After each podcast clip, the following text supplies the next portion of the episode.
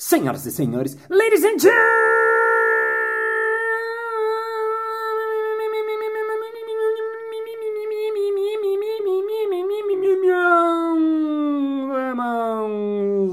mesdames e messieurs, docentes e docentas. Está começando mais um Balascast Música.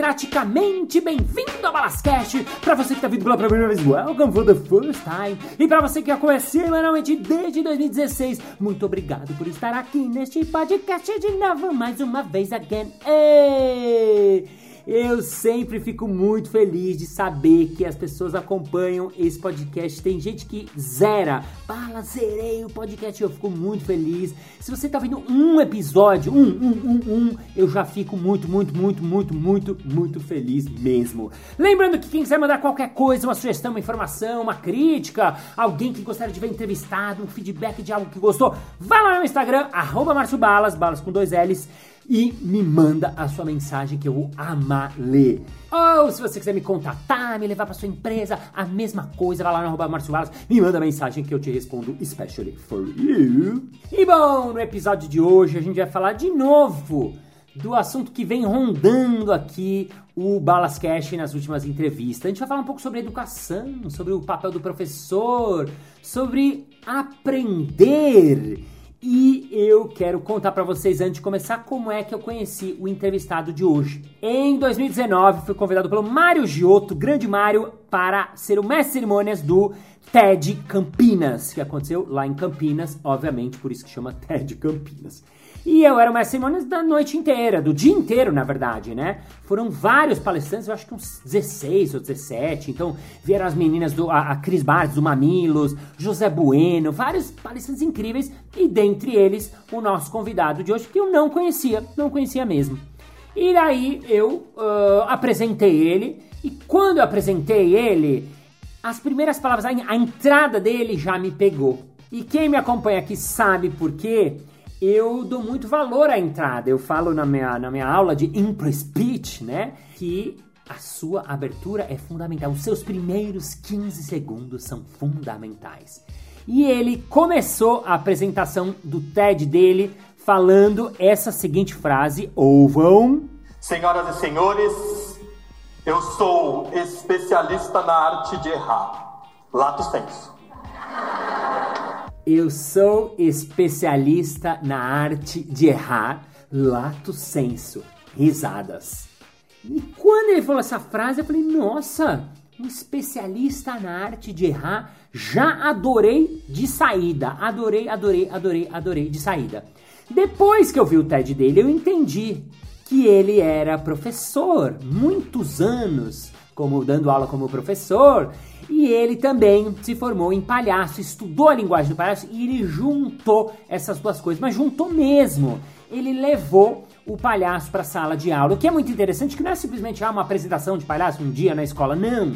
Ele levou o palhaço para ajudar as pessoas, os alunos, as crianças a errarem, a entender o erro e aprenderem de uma maneira melhor, diferente e mais divertida. Então, ouçam, bebam, beberiquem, aproveitem, porque hoje temos palhaço e professor aqui na nossa sala de aula. Uma salva de palmas para o nosso convidado, Varley Xavier. Palmas! Varley Xavier! Você com esse nome de estrangeiro, você é brasileiro, nasceu onde, Varley?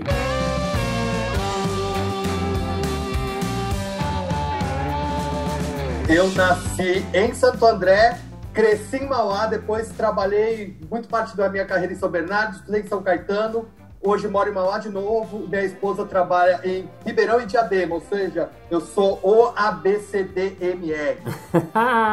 Diretamente do ABC, aqui pro Balascast. Ô Valei, já queria que você começasse contando, eu assisti você no TED, né? Eu era mestre cerimônias de uma cerimônia, de um evento de TED, onde tinham vários palestrantes incríveis, José Bueno, estavam as meninas dos Mamilos, né? Era muito legal. E você foi um que eu apresentei eu não conhecia você e o assunto ainda é palhaço, né? O meu assunto. Falei, nossa, o palhaço na escola, até confesso que eu fui meio desconfiado, assim. Aí quando eu vi, eu falei, nossa, é muito legal isso que ele faz. Então, queria que você contasse um pouco essa historinha de como começou o palhaço na, esco na escola e aquilo que você falou um pouquinho no TED. Conta pra nós. Maravilha. Bom, eu, quando eu tinha lá, eu era criança, 6 para 7 anos, era uma criança ali normal, criativa, ouvia aquela história de ele tem muita imaginação, né, que às vezes que a gente costuma ouvir. E mudei de escola, e quando eu mudei para uma escola, eu caí na famosa terceira F, né, que é aquela sala dos repetentes. Eu era uma criança de 9, tinha criança de 10, 11, 12, 13, 14, 15 anos, e eu tava lá e a professora me chamou na lousa para eu responder uma multiplicação de dois números. Uau! E aí eu lembro que eu não lembrava onde colocava a segunda casa ali, porque tem que fazer uma mudança, né? Uhum. E aí eu errei uma vez, errei duas, errei três. Na terceira vez, eu lembro direitinho da professora virar o olho. Numa coisa assim de. Ai, meu Deus. Saco, moleque burro. Uau. E aquilo acabou comigo. Ela tomou o giz da minha mão, foi lá, mostrou onde é que colocava. Desde então, é, eu nunca mais fui bom em matemática. E nesse, nesse ano, foi a minha primeira nota vermelha em matemática. Eu estava na terceira série. Uau. E aí, desde então, eu comecei a ter um problema com os números e, e, e passou a ser um problema mesmo. Sabe quando as pessoas começam a falar, parece que num outro idioma? A gente que que é, é palhaço, a blablação ou gramelô, assim. Sei, Parece sei. que eu tô ouvindo isso quando as pessoas estão fazendo conta perto de mim. Uau. E, e assim, mexeu muito comigo mesmo. Mas comecei a, a, a trabalhar com, com escrever poesia, recitar poesia e fui fazer letras. Uhum. Acabei caindo numa escola para trabalhar como inspetor de alunos. Inspetor.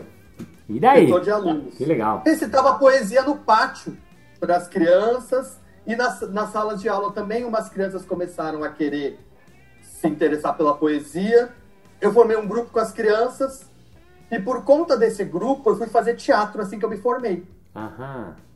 E aí fui fazer teatro e conheci o trabalho dos palhaços. Ali tinha um núcleo de comédia popular na Fundação das Artes. E naquela época eu era professor, já tinha trabalhado como inspetor de alunos, tinha um trabalho ainda com as crianças.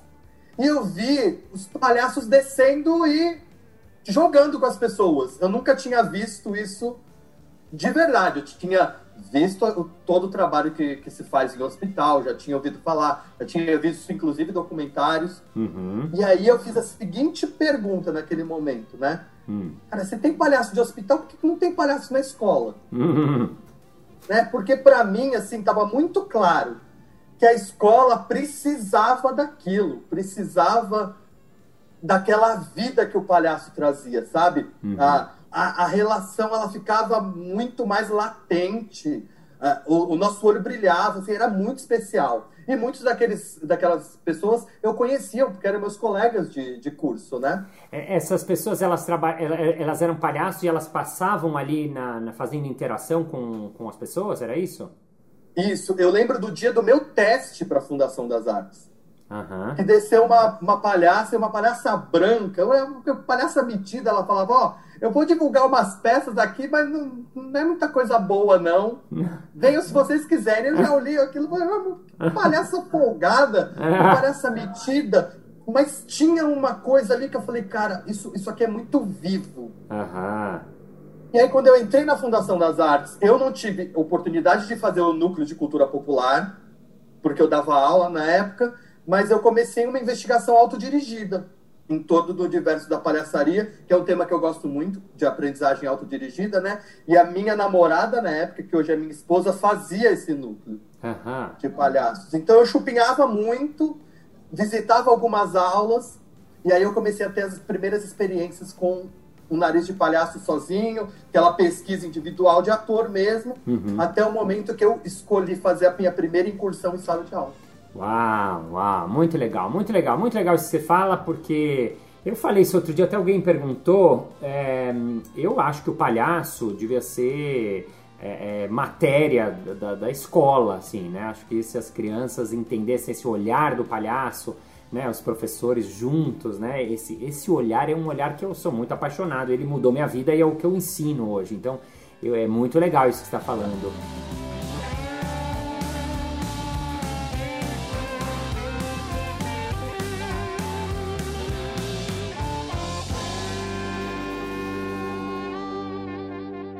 Agora continua contando, mas e aí? Por que que, como é que continuou? E, e eu quero fazer a pergunta que eu, eu sei a resposta, mas eu quero ouvir de você.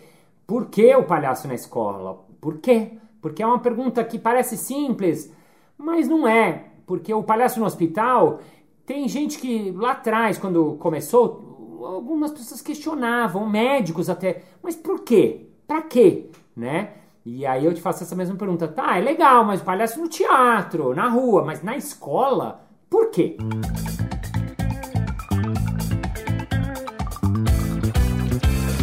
Legal. Para mim, o palhaço ele vai para a escola para algo parecido que ele faz no hospital, né? Então, por exemplo, quando a gente fala que o palhaço vai pro hospital ali, é, de alguma forma ele está pensando também na cura né? É lógico que na cura por um outro caminho uhum. que não o convencional dos, dos ditos anteriores profissionais da saúde. E eu olhava e eu via a escola doente também. Hum, boa. Por quê? Por quê? Boa, boa. Por que doente? Em muitos aspectos. Eu via as relações doentes, eu via a inadequação sem espaço, eu via o não saber como um pecado, e, e eu via a aprendizagem, que seria a cura, uhum. como algo que não acontecia. Eu era professor, e eu olhava, eu falava, tem coisas que vêm antes da língua portuguesa, eu não sei o que é. Ah. Mas esse aluno que não rendia comigo, ia para aula de teatro, e ali ele aprendia a língua portuguesa, falava, tem alguma coisa errada. Ah, Aí.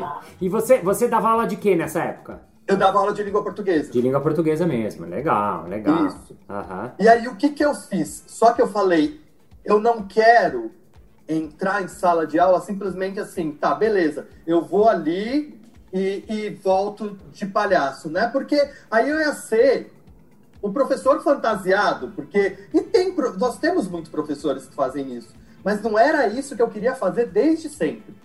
Uhum. Então eu conversei com uma amiga minha, que era professora de geografia, Falei, ó, tô pensando nessa, nessa, nessa ideia, e eu sempre soube que o palhaço ele entraria em sala de aula não para fazer um número, não para fazer uma cena, não para fazer uma gag, e sim para perguntar o que você está fazendo. Hum, olha só. E aí eu combinei com a professora e foi isso que eu fiz.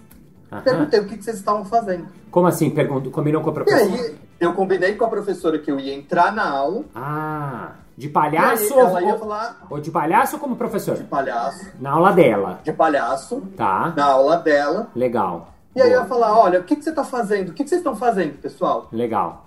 E aí a, e a professora falava, ué, explica para ele, ele não perguntou? Aham. E aí as crianças iam explicar, e era uma turma de quinta série. Sim. Então eles começaram a apresentar, perguntar o, sobre os conteúdos, uhum. né? Começaram a apresentar os conteúdos. E aí o que eu fazia era, eu errava em cima daquilo que eles falavam. Ah, por exemplo, por exemplo, dá um exemplo. Ah, é ao contrário, tá de ponta cabeça. Uhum. E aí na época, assim, eu, vira, eu virava de ponta cabeça, plantava bananeira.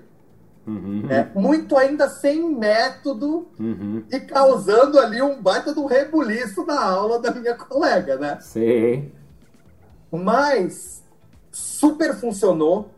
E eu lembro, na hora que eu saí da sala, terminou a aula, dela falar que os alunos ficaram assim, um se olhando, um olhando para o outro, falando assim: o que, que acabou de acontecer aqui?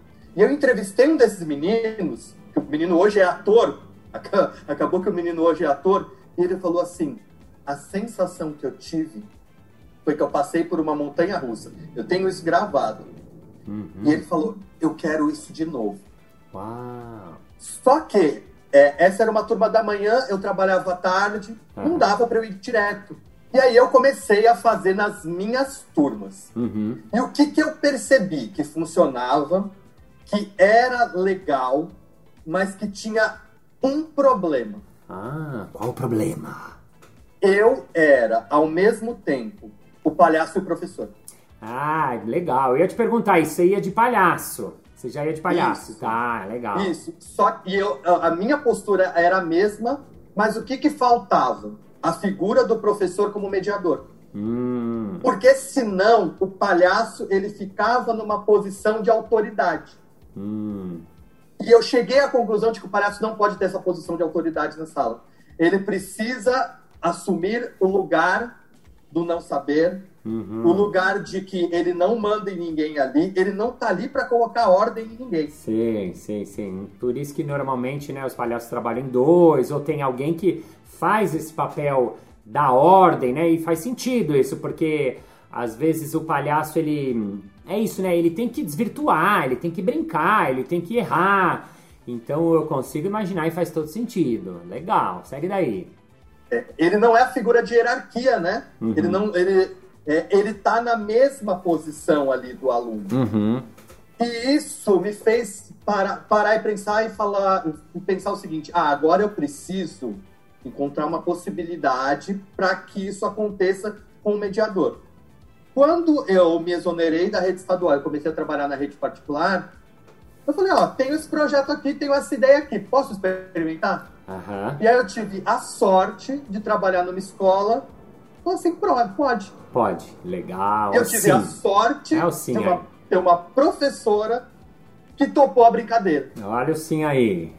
É. E aí é que tudo começou. Aham. É, desde 2013, eu comecei a ir uma vez por semana, assim como se faz nos hospitais, em sala de aula, para aprender. Então, o palhaço senta e ele vai ter a aula. O professor está dando a aula Aham.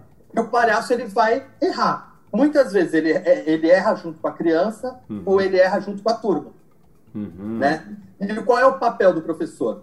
Dar a aula dele, nada muda para o professor, Uhum. ele só vai ter um aluno com um pouco mais de dificuldade Uhum. ali Uhum. e ele vai precisar mediar em alguns momentos que a criança não percebe que o palhaço errou. Gente, peraí, vocês entenderam o que ele falou? Volta aqui, fala de novo. Hum.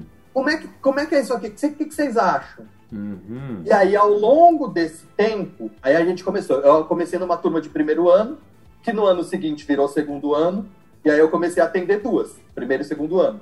Ah. Depois, até que eu atendesse a escola inteira, até que eu fosse para uma outra escola, eu comecei a atender até o oitavo ano do ensino fundamental. Uau. Mas o trabalho ele super funciona do primeiro ao quinto ano Aham. nos anos iniciais ali do, do ensino fundamental, né? É, e aí o trabalho ele foi ganhando estrutura e eu fui criando um método para isso. Ah, legal, legal, legal. Eu quero saber disso agora. Uma coisa, só um parênteses que é muito legal. Eu falo muito disso, vários, né? O primeiro, ah, quando eu falo né, do olhar do sim, você conhece bem isso que eu falo e meus ouvintes também, né? O que, que é o dizer sim, né? Olha quantos sims tem nessa história. Primeiro, aquela sua professora, como é que ela chamava? Que você falou com sua amiga? Solange. Solange. Ah, não, a, a minha, a minha, a É. minha amiga Solange. Isso. Solange, obrigado Solange, porque ela disse sim. Né? Você vê com uma ideia totalmente torta, estranha, esquisita.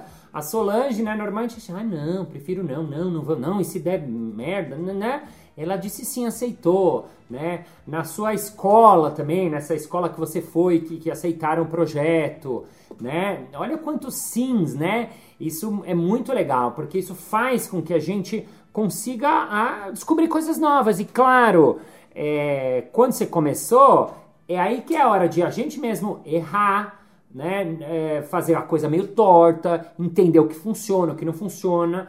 E aí vai o segundo aprendizado, que também é uma coisa que eu falo muito, que é experimentação. Tem que botar para experimentar. Tem que experimentar, experienciar, ver, colher feedback, experimentar, colher feedback, que é o que você fez também. Você tinha uma ideia, putz, se eu fizer isso, ao invés de ficar ah, pensando na ideia, conversa com um e conversa com o outro, faz um projeto, e a ideia fica ano, você foi lá, experimentou a ideia. Aí viu que funcionou, fez de novo, aí viu que não funcionava totalmente se você era os dois. Aí foi.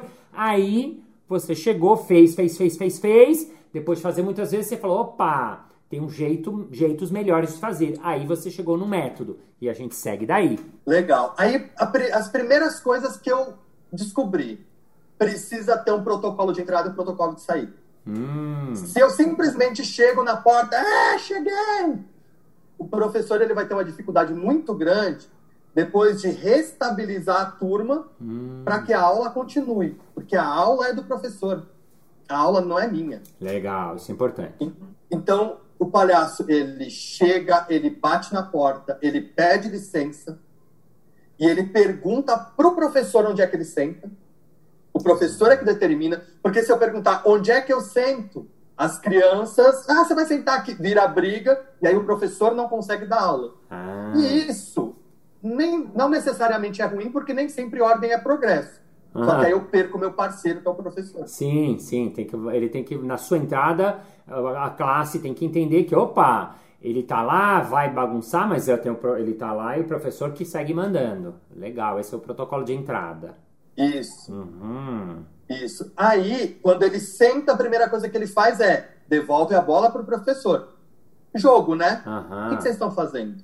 Legal. E aí o professor volta a conduzir a aula. Aham. Aí, em permanência, então esse é o protocolo de entrada. Tá. Em permanência, não dá para que eu coloque qualquer erro. Porque qualquer erro, qualquer coisa que eu fizer, pode ser que a criança não saiba resolver. E aí eu gere um problema de aprendizagem e a turma não avança. Ah, legal. Não pode ser qualquer problema, né? É, e eu descobri depois um teórico, um professor chamado Saturnino de la Torre, da Universidade de Barcelona, que tem um livro chamado Aprender com Erros, o erro como estratégia de mudança. Uhum. O erro é exatamente estratégia de mudança. Então, o erro ele precisa ter três características Uhum. quando ele está em permanência em sala de aula. Quais? Ele precisa primeiro ser contextualizado. Isso significa o quê? O erro precisa fazer parte daquela realidade. Isso não significa que é, o professor está falando de um determinado assunto, não adianta eu falar assim, professor, um dia eu vi um cavalo. Qual Hum. é a relação que aquele erro tem que ter com o conteúdo? Uhum. Ele precisa estar inserido dentro daquela realidade. Uhum. Isso, isso significa que eu não posso errar língua portuguesa em matemática? Lógico que eu posso. Mas precisa ter conexão com o momento. Uhum. Então, o erro precisa fazer parte do contexto. Dois, Dois. ele precisa ser identificável. O que, que significa isso? A criança precisa ser capaz de identificar o erro. Uhum. Por exemplo, se a gente está falando de soma, não adianta eu fazer um, um- eu propor um erro que tem a ver com subtração se ele ainda não entendeu ou se ele ainda não aprendeu subtração. Uhum. É, ele precisa, o erro precisa estar ou no mesmo lugar da criança, ou um passo atrás da criança, ou um pouquinho à frente, para que a criança avance ao descobrir o erro. Mas eu costumo dizer que o palhaço ele tem que estar sempre ou no mesmo lugar para um passo atrás da criança. Uhum. Porque aí a criança olha e fala: Isso aqui eu já entendi, tá errado. Como é que eu faço para explicar? Uhum. Legal. E é muito legal porque quando eu proponho o erro, normalmente a criança começa, ela faz assim: pera, pera um pouquinho. Ela manda eu parar de falar, inclusive, ela põe a mão na boca, pensa e fala: ah, eu entendi. Hum. Isso significa que o erro tem a terceira característica: ele é solucionável. Ah. A criança é capaz de solucionar o problema. Porque se, por exemplo, se, o se eu vou trazer um erro com uma complexidade que a criança não for capaz de resolver, eu não avanço. A única exceção para isso é quando o professor tiver a necessidade que eu apresente um erro que seja um pouquinho mais complexo do que a criança pode resolver. Mas fora isso, o erro tem que ser solucionável pela criança. E aí o que, que ela vai fazer? Ela vai me conduzir, vai tentar, vai me explicando, e o que, que o palhaço vai fazer? Ele vai tro- tropeçar no meio do caminho. Uhum. Então, à medida que a criança vai tentando explicar, ele vai errando. É aquela coisa. É, é ao contrário, você vira folha. Um exemplo bem tosco, tá? Uhum. Bem, bem chulo. Bem básico. Mas é, é essa a ideia, assim. E aí a criança vai, não, não é isso. Não, presta atenção. E aí, quando ela vai fazendo isso, ela vai desenvolvendo empatia, porque ela trabalha com alguém que tem um ritmo diferente do dela. Ela vai desenvolvendo processos cognitivos importantíssimos, porque para ela explicar algo é porque ela precisa ter entendido. E por fim, ela também vai trabalhar as próprias travas e as questões socioemocionais. Uhum. Por exemplo, eu tive, eu tive uma professora que falou para mim assim: Varley, eu preciso que você venha na aula de matemática no dia tal, porque eu estou trabalhando números romanos e a aluna X ela não aprendeu ainda. Então, quando o meu palhaço chegou em sala de aula para aprender números romanos, ele não sabia mais do que a aluna que sabia menos. Uhum. E aí o que, que aconteceu? A professora percebeu que a menina já sabia, uhum. ela só não tinha segurança para mostrar. Uau! Porque todo mundo ali sabia mais do que ela. Uau! Que legal. Então, quando e tem aí, alguém que sabe quem menos. Que conduziu mais o aluno. Isso, o palhaço sabe menos do que o aluno, aluno que sabe menos. Uhum. E isso não significa que ele não tenha os próprios saberes. Uhum. Isso também é importante. Mas aí a, a menina mostrou segurança para falar que, pera, isso aqui eu sei te explicar. Nossa. E aí ela avançou. Muito legal, muito legal. Olha só, erro ser um contextualizado, dois identificável, 3. Solucionável. Muito legal. Valeu para terminar esse primeiro episódio, que a gente vai ter que fazer mais um. É, uma frase que você gosta, alguma coisa que você quer falar como final, um conselho, uma frase que, que inspira, qualquer frase para a gente terminar o episódio. Legal. Eu vou usar uma frase do seu xará, Márcio Libar. Opa! Que diz: O palhaço é aquele que aceita que perdeu. Uau! É, e em sala de aula é muito isso. Eu não sei, é, eu aceito que eu não sei. E isso é mágico. Eu aceito que eu não sei. Ou como diria Márcio Libar, aliás, palhaço foi entrevistado aqui no Balascast, fala a frase de novo pra gente. O palhaço é aquele que aceita que perdeu. O palhaço é aquele que aceita que perdeu. Fecha aspas. Final desse episódio.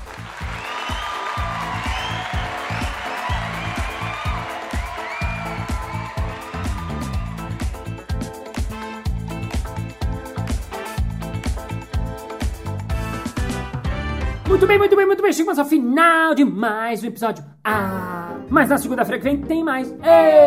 E se você quiser saber mais sobre o trabalho do Varley Xavier, vá lá no Instagram dele, que é arroba Varley, com I, Xavier, com X, tudo junto, arroba Varley Xavier e fala com ele, pergunta para ele, entre em contato com ele, faz o que você quiser com ele. E vamos agora ao nosso momento merchan. Ô, Márcio Wallace, é muito legal isso que vocês estão falando, porque esse aprendizado, essa questão de aprender, aprendizado contínuo, o palhaço, o clown, essas coisas são muito interessantes, mas eu trabalho no universo corporativo e tá, e agora no fim do ano a gente está tendo que trabalhar com o nosso time, trabalhar com a nossa equipe, e eu não sei como trazer esse tipo de coisa. Será que existe uma maneira de trazer isso para dentro das empresas? É claro! Basta você contratar qualquer um dos workshops que eu faço de improviso criatividade ou de improviso speech, que eu vou lá na sua empresa e ensino pro seu time, a gente passa um momento gostoso, divertido, agradável e ainda tem conteúdo. É só entrar em contato com marciobalas.com.br é isso aí! Muito obrigado pela sua audiência, pela sua paciência, pela sua sapiência, por estar com o seu foninho coladinho no seu ouvidinho, ou o seu radinho, ou a sua caixinha de som JBL Sony, ou qualquer que seja. Thank you, ladies and gentlemen, for hard, for feeling, for being here in the my program, for blowing the heart, for doing mistakes, for doing errors, for constitutionalizing your errors, for identifying your errors, and solutioning your errors, because you have to accept the children, you have to accept your mistakes, you have to accept ourselves, because we are failure. We are not perfect. We are not God. We're just humans being here in this moment planet. And see you next Monday. Bye bye. Se você quiser saber mais sobre o Varley, vai lá no Instagram dele. Ah, Instagram. Muito bom. Instagram. Instagram. Instagram. E se você quiser me contratar, faça a mesma coisa. Me manda uma mensagem lá que eu te explico como me fazer para você. Epa, como me fazer? Eu te explico como, pelo amor de Deus, não